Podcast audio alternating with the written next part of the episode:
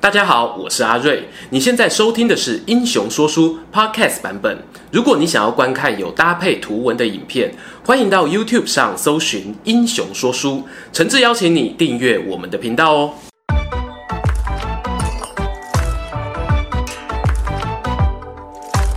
Hello，英雄说书的观众朋友，你们好，我是说书人阿瑞，替大家带来精彩的英雄故事。今天呢，我们要聊的主题呢，就是《三国演义》里面鼎鼎有名的空城计。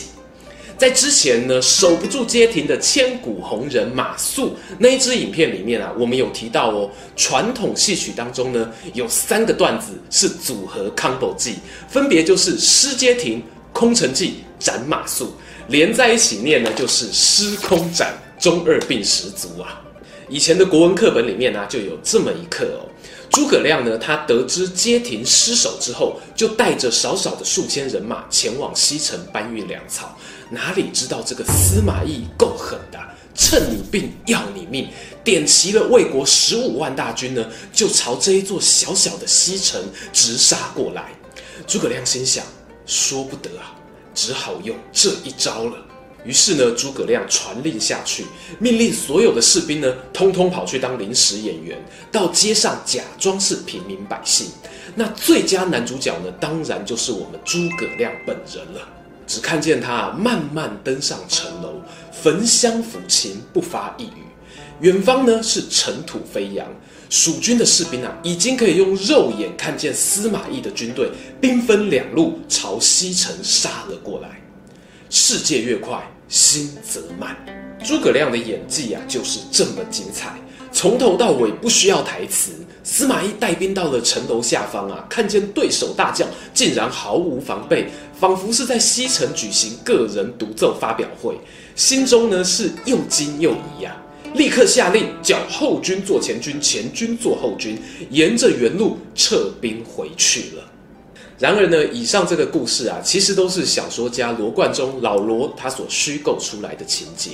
在东汉末年呢，真正施展空城计，还有中计退兵的呢，都另有其人。今天说书人就来跟大家分享三组不假不演不套招的实进空城秀。进入正题之前呢，跟大家报告，这是一支合作影片。再次感谢《三国志异》开发团队打赏说书人。之前讲过啊，这是一款以三国为背景的 SLG 手机游戏，玩法有策略和经营两种方向哦。感觉得出来，团队是有用心，想要营造一个不一样的游戏机制。影片说明文字呢，有游戏下载连接，最后还会提供更详细的游戏介绍，欢迎大家参考看看喽。第一个要跟大家分享的呢，是由蜀汉当家小生赵云赵子龙所带来的汉水空营计。诶，不过事情发生的时候，其实他已经不是小生，是老生了。时间啊，来到刘备攻打汉中的时候，当时赵云呢担任黄忠的副手。黄忠他在斩杀了曹军大将夏侯渊之后，听说曹操有一批运粮补给大队要经过，于是决定领兵出击。出击的时候呢，还带上了不少赵云的手下。然而呢，赵云在军营里面左等右等，等不到黄老爷子回家的身影，决定带十几个亲兵呢出门探探风声。不出门还好，一出门怪怪，我的妈！正好撞上曹操率领大军来袭。赵云呢，经过了一番冲锋陷阵之后，把曹操的军队引回了自家营寨前面。接下来，赵云心中有一个大胆的想法，他把营门大开，军旗藏好，寂静无声，摆出一副喝大力丢来的态势。曹操啊，虽然部队较多，但料想其中必有埋伏，就决定向后退兵。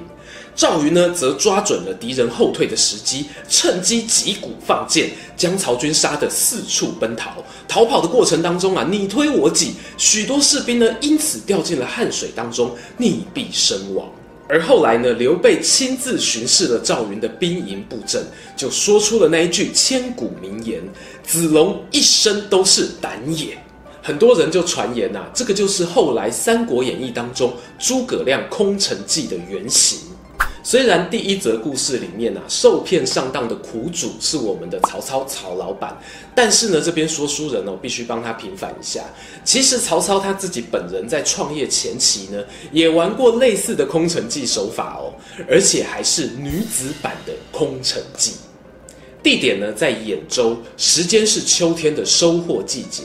曹操和吕布为了争夺兖州的主导权呢，展开了抢粮食大作战。话说这一天啊，曹操在野地扎营，把士兵呢都派出去割麦了。突然之间，吕布来袭，曹操清点兵马，发现军营当中只剩下不到一千人，逼不得已呢，也只好使出了这一招。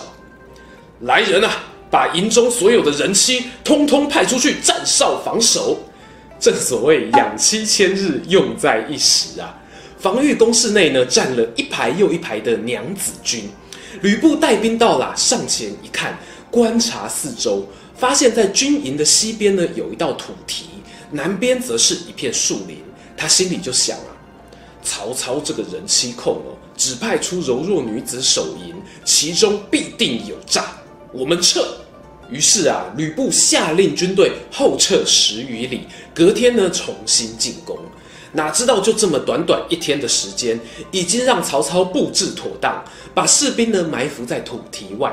等到吕布自信满满进攻的时候啊，从横里杀出，内外包夹，杀得吕布一路逃回家中，曹军凯旋而归。上面这一个啊，由曹操他所摆出来的女子版空城计，确实让人惊艳哦。大家都说啊，强将手下无弱兵。